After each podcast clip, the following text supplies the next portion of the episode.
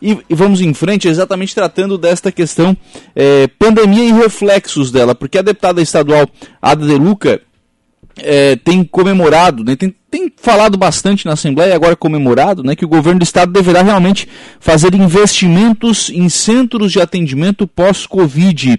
É, deputada Ada De Luca, importância né, desses centros de atendimento e para onde é que eles vão começar? Bom dia. Bom dia, querido. Bom dia a todos os seus ouvintes desse programa. Tá? Eu estou realmente bem feliz porque a nossa voz teve eco né? e o secretário teve a maturidade, a sensibilidade de realmente formar grupos no estado inteiro pós-Covid, né? Abrir, abrir tipo clínica né? de atendimento. Isso aí é sensacional. Eu sou uma pessoa que tive Covid, fiquei 12 dias no hospital e eu fiquei com sequelas. E não fui para o respirador, não fui para UTI, graças a Deus, mas fiquei com sequelas, tá? E eu conheço várias pessoas né, que têm sequelas cardiológicas, sequelas renais, sequelas neurológicas, né, e, e, e, o SUS não vai dar conta disso. Entende? A minha grande preocupação sempre foi essa. Né? Quem pode pagar, pode pagar e quem não pode. Uhum. Tá? O SUS não vai dar conta. Isso eu tenho afirmado e reafirmado. Certo? E, e até porque são tratamentos caros. Dizer, o tratamento renal, a hemodiálise é caríssima.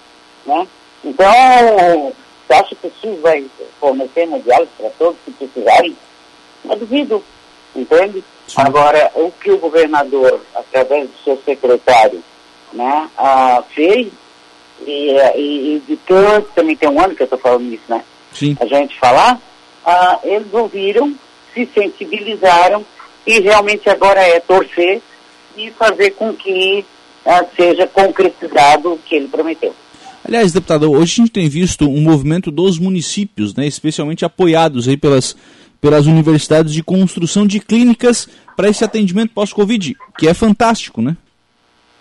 Olha, eu acho que tudo que fizerem, que organizar, eu acho não, tenho certeza, se for em pós-Covid, é, será sempre fantástico, né? Será hum. sempre, sempre fantástico, até porque esse, esse Covid que agora está voltando com outra cepa, ele é violento, sabe? Ele é violento, só sabe quem passou, né? Uhum. E às vezes tem eu sempre digo, né, que tem o, o três tipos de Covid, o doméstico, o hospitalar e o da UTI, né? Uhum. Entrou dentro do hospital, pode contar que tu fica com sequela, não pelo hospital, claro, é porque já que foi para o hospital, por causa da gravidade da doença, né? Ninguém vai para o hospital porque quer, certo?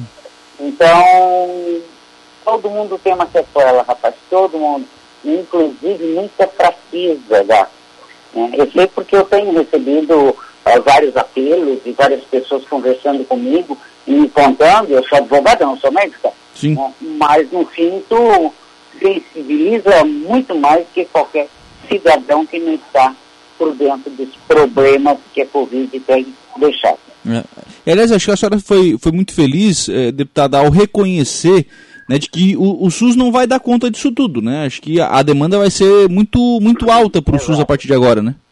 Exato, exatamente. Né, a demanda vai ser alta, não vai ser muito alta, não, acho que vai ser altíssima. Uhum. Né? Já que essa nova cepa, meu nome é... A Delta. A Delta, né?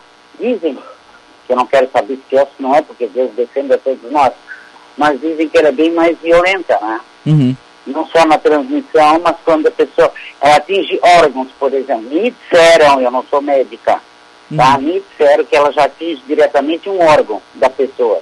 Isso foi dito por um médico que eu escutei na televisão. Né? Ah, e não dá sintomas, então também é mais transmissível. É violenta essa delta. E se nós tivermos tratamento pós-Covid, seja ela a delta ou não a delta, será sempre bem-vindo e aplaudido por todo o nosso povo, a nossa gente.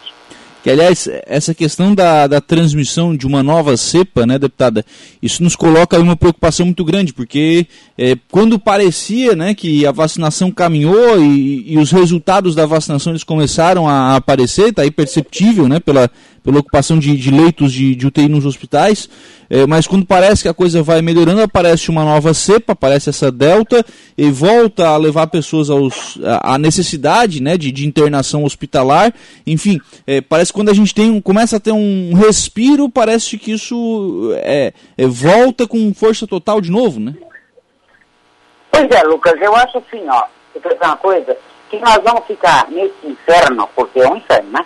Principalmente os jovens, aqueles adolescentes, jovens de, que estão tá na flor da idade, na flor da puberdade, né, na flor dos seus hormônios, que ele quer passear, ele quer, ele quer dançar, ele quer namorar, e tem que ficar enclausurado, né? E, e, enfim, quando a gente acha que isso aí está aliviando, bem como tu falou, Lucas, começa tudo novamente, cara, e com um negócio pior ainda, né? Então, eu não sei quando vai parar isso aí, eu não sei quando as autoridades e cientistas, né, ah, vão dar, porque os Estados Unidos que tinha aberto tudo, está começando a fechar tudo, né? Hum. Vários países estão começando a fechar tudo novamente. Então, enquanto olha a sinuca que nós, brasileiros, né, assim, até ah, não somos, quer dizer, nós não temos uma pessoa que chegue e diga, use a, uma pessoa que fala de alto nível no comando, né? Sim. Use a máscara, vacine, bababá. Envolve o povo, né? Tu vê quantos não vieram fazer a segunda dose da vacina, certo? Quantos? É, é, e isso acaba colocando essas pessoas todas em risco novamente, né? A, a gente estava conversando há dias aqui no, no corredor da. Nós, nós estávamos colocando a dia, conversando há dias aqui nos corredores, inclusive, fora, fora do ar aqui, é, a, a, sensação de é, abrir alguns, alguns estabelecimentos comerciais, ela chega a ser perigosa, né? A gente fica com medo de ir ainda, porque não sabe ainda se tem realmente segurança, né?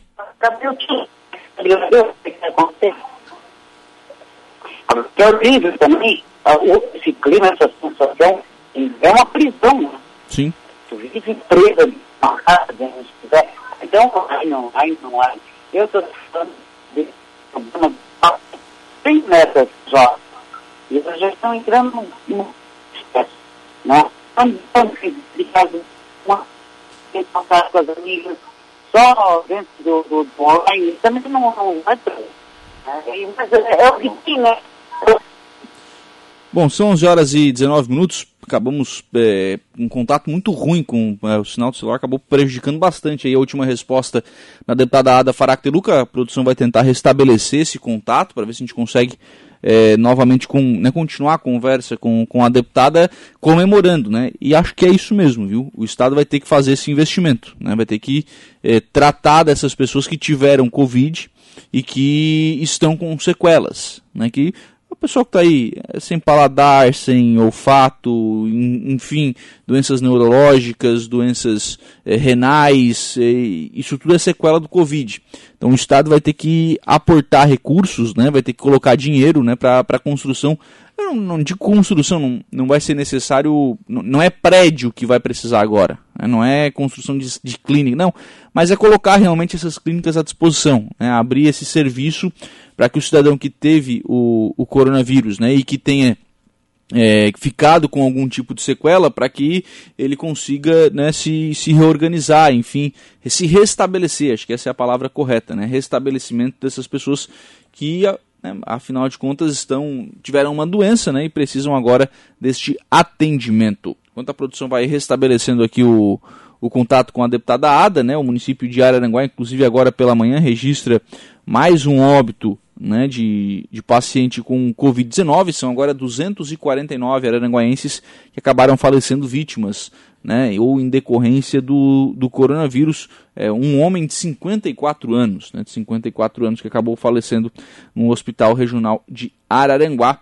É, é, mais um caso de Covid que nós tivemos aqui na, na, na cidade de Araranguá, levando a óbito, né? Este, mais este paciente. São 11h22, eu estou novamente na linha com, com a deputada estadual Ada De Luca. A gente conversava, deputada, quando acabou perdendo, acabou caindo aí o seu, o seu o sinal de telefonia, né? Tá difícil com, contar com telefonia hoje em dia, mas a gente conversava sobre essa questão de, de nova variante e de medo que as pessoas ainda têm eh, em virtude, né, deputada, dessa, dessa nova variante. Como é que é? Nós conversávamos aqui na, na Rádio Araranguá sobre essa questão de, de medo que as pessoas têm dessa nova variante, né? Da, da Delta aí do, do Covid-19, né? Tem que ter. ela é expressiva. Né? As pessoas que, que, que eu sei que tiveram, ou que foram uh, falar comigo, ou, ou a, a, esposa ou o filho, ela é mais agressiva. E o, o raio dela, ela não dá febre quase, ela não dá sintoma, ela é uma, fosse uma gripezinha.